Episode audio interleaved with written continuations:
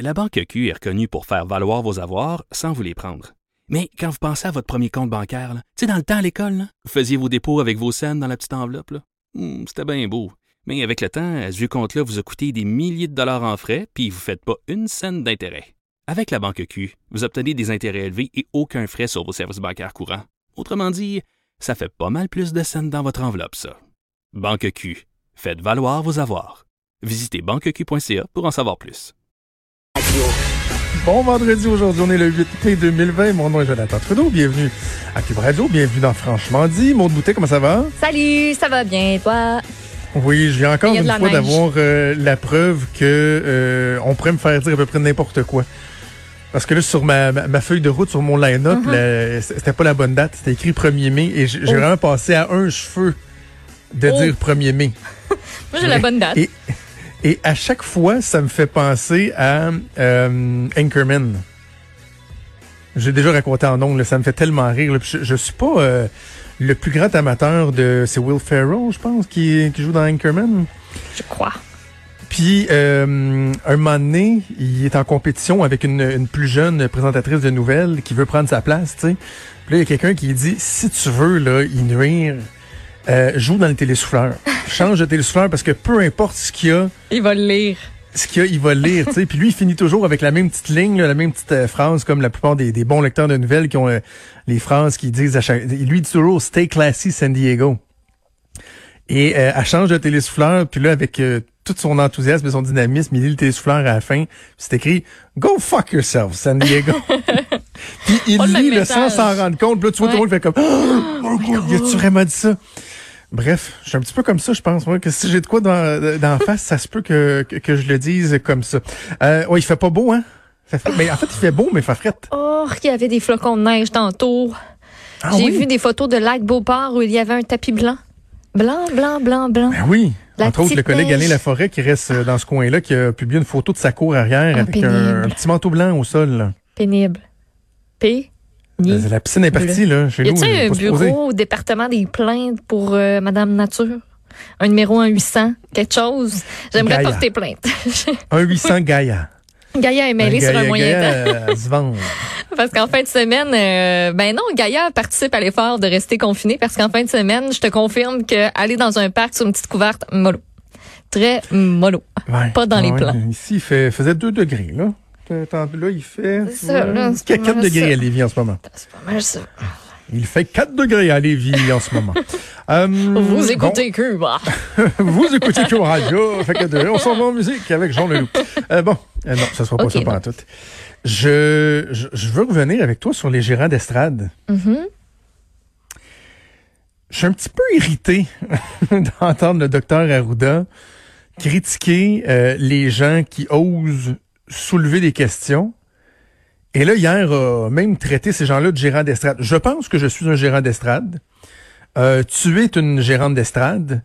Nous sommes pas mal tous des gérants d'estrade, euh, gens qui euh, avons un micro, une plume ou une caméra. Et je dirais même que vous, chez vous, qui osez vous poser des questions, des fois, vous êtes des gérants d'estrade. Et ça, ça semble irriter le gouvernement. Je- je- on, on va le dire encore une fois, OK? C'est toujours très important de, de positionner le débat. là. Il n'y a pas de solution parfaite dans, dans la crise actuelle. Je le dis toujours, le petit livre de jeu, là, le play-by-play, il n'existe pas. là. Donc, on peut comprendre que la situation, elle est évolutive. On peut comprendre que des fois, on pose des gestes, on revient. Mais en même temps, il, il arrive un moment où, je veux juste pas qu'on nous prenne pour des caves, puis des cruches, puis des valises. Tu sais, le changement sur l'âge du 70 ans ou 60 ans, quand hier, et je pense c'est Mathieu Dion de Radio-Canada qui, qui l'a le mieux positionné, c'est une question qui est revenue souvent, mais je trouvais que Mathieu Dion l'avait bien positionné en disant au premier ministre quelque chose comme, écoutez, là, lundi, vous nous disiez que les 60 ans euh, devaient pas rentrer au travail. Mercredi, vous nous avez dit les 60 ans peuvent rentrer au travail, mais ils peuvent pas voir leurs petits-enfants. Aujourd'hui, vous nous dites ils peuvent les garder.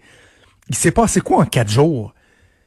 Tu sais, je- moi, je veux bien que la, littér- la littérature scientifique soit évolutive, qu'on on- on connaît mal le virus, on s'ajuste, mais qu'on vienne pas nous répondre, s'il vous plaît, que il avait dit depuis le début que de jour en jour, ça changerait parce que euh, la crise évolue, parce qu'on connaît mieux le virus.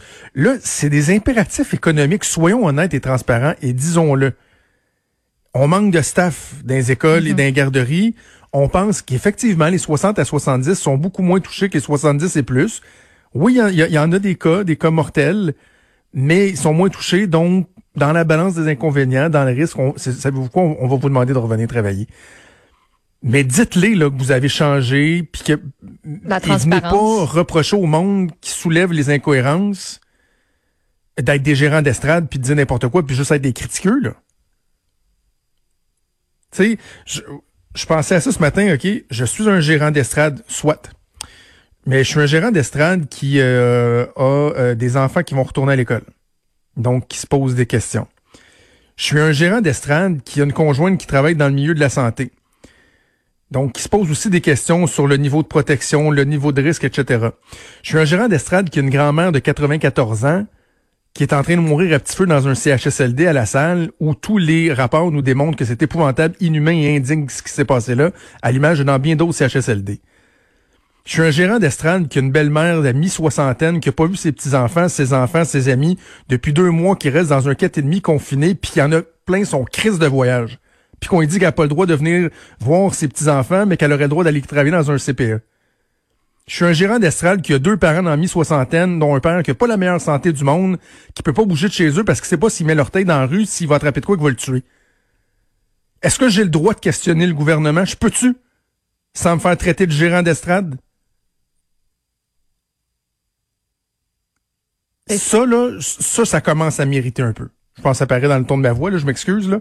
Parce que, tu sais, ça revient à dans les on est tous dans les estrades présentement. La population au grand complet, le Québec, il est assis dans les estrades, puis on regarde ce qui se passe sur le terrain parce qu'on a notre cause qui est sur le terrain puis qui nous colle les shots. Fait en tant que joueur, quand tu vas sur le terrain, tu veux savoir comment ça va se passer? C'est très bon ce que tu dis là. C'est, je, je, pousse l'image là. On est des gérants d'estrade, mais qui ont le ballon dans les mains pour nous demande de faire un panier. Tu sais, parce que la définition d'un gérant d'estrade ou d'un, euh, en anglais, ils parlent des euh, Monday morning quarterback, là. Ben facile le, lundi matin de dire le, le, corps arrière aurait dû faire ça, aurait dû faire ça. Un gérant d'estrade, c'est quelqu'un qui est en retrait, puis qui critique la game, puis qui dit moi j'aurais fait ci, j'aurais fait ça. Mais le problème, c'est qu'on nous met, on nous met le ballon dans les mains là. On est un joueur sur le terrain en même temps que d'être des gérants d'estrade on est impliqué, on a un rôle à jouer, puis les impacts de ce qui se passe sur le terrain, c'est pas juste dans un classement, c'est dans nos vies, c'est dans notre quotidien. C'est nos parents, c'est nos grands-parents, c'est nos enfants. Fait que traitez-nous pas de gérant d'estrade si on a des interrogations ou des inquiétudes par rapport à la gestion de la crise. Je vous demande pas d'être parfait, là. C'est pas ça le problème. notre, premier ministre, il est humain, il est empathique, parfait. Docteur Arruda, il fait son possible. Prenez-nous pas pour des valises, par exemple. Et acceptez le fait qu'on ait des questions puis qu'on puisse avoir des critiques. Puis, tu sais, comme tu dis, un gérant d'estrade, c'est quelqu'un qui regarde ça de loin puis qui fait juste critiquer puis qui se, ah, oh, moi j'aurais fait ci, moi j'aurais fait ça, mais moi je, je le sais, je suis pas experte, puis j'arrête pas de le répéter. Je ne suis pas experte, mais, j'ai une question. Tu sais, c'est pas mal. Tout le monde a des questions présentement, puis tu sais, toi, mettons, qui est chroniqueur ou tu sais, qui va parler à LCN, qui analyse, qui ben, c'est comme un peu ta job de poser des questions. Puis tout le monde qui sont tannés que les journalistes posent des questions, c'est parce que c'est qui qui est dans la salle de presse quand il y a les conférences de presse? Ben, c'est pas mal les hmm. journalistes. Puis, je sais pas si vous avez remarqué, mais il y en a pas mal de ces journalistes-là qui prennent des courriels qu'ils ont reçus puis qui posent vos questions. Il y a ça aussi, tu sais. Il, y a, comme une voix qui, c'est ça la voix. Qu'est-ce que tu veux que je te dise aussi? On n'est tous pas des experts. C'est ça. Le nombre d'experts, on, les tient dans une poignée de main. Là. Et on essaie de faire notre job, effectivement, d'être le reflet de ce que les gens pensent. Puis, dernier exemple en liste, puis je vais terminer là-dessus avant qu'on aille à, la pause. Les proches aidants. Euh, il y a un tweet qui a, qui, a, commencé à circuler. Là, ça demeure être confirmé, mais j'ai vérifié auprès de certaines sources, puis effectivement, c'est ce qui va être euh, annoncé. Les proches aidants, on a revu les directives là, pour leur permettre d'aller dans les CHSLD, puis et dans la directive, puis on en parlait hier avec euh, Nima euh, Machouf, on disait si vous allez dans un CHSLD en zone froide, vous devrez arriver avec un test négatif à la COVID qui, aurait été réalisé dans un délai X avant votre arrivée, je pense que c'était 5 ou 6 jours. Et ce test-là devrait être répété aux 15 jours, à être sûr que vous êtes toujours pas porteur de la COVID pour pas venir contaminer les zones froides.